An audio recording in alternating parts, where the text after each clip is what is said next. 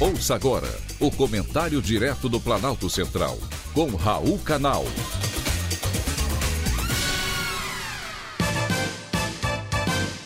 Queridos ouvintes e atentos escutantes, assunto de hoje é selvageria em jogos de futebol. Há muito tempo, os jogos de futebol estão sendo ofuscados pelas pancadarias das torcidas. Às vezes, quando o jogo no campo acaba, computam-se mortos e feridos fora do campo.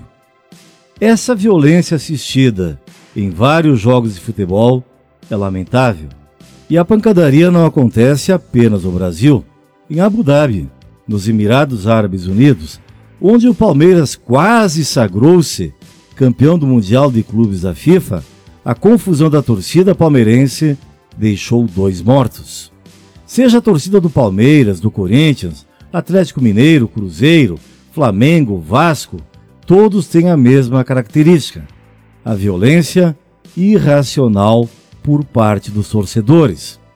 Os confrontos entre as torcidas são inaceitáveis. A violência é o principal motivo para que muita gente deixe de ir aos estádios.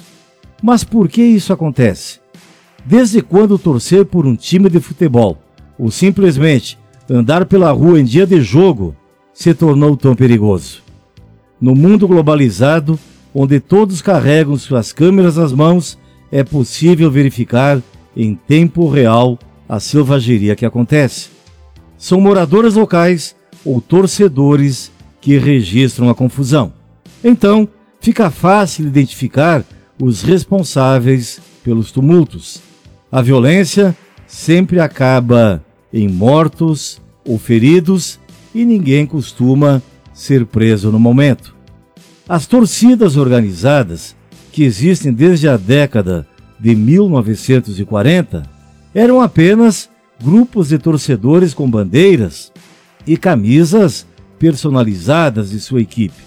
Pessoas de bem que só queriam ver um bom espetáculo. Então, o que foi que mudou? As mudanças começaram na medida em que as torcidas organizadas passaram a ser controladas por pessoas ligadas ao crime. Desde então, a violência se tornou corriqueira e muitas vezes, ao final de um jogo, alguém morre baleado ou a pauladas, chutes e cacetadas, o que é intolerável e totalmente inadmissível. Quando a violência nos estádios ou em dias de futebol será combatida. Está passando da hora de medidas práticas e radicais serem adotadas.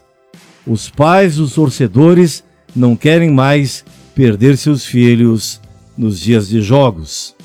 Foi um privilégio ter conversado com você.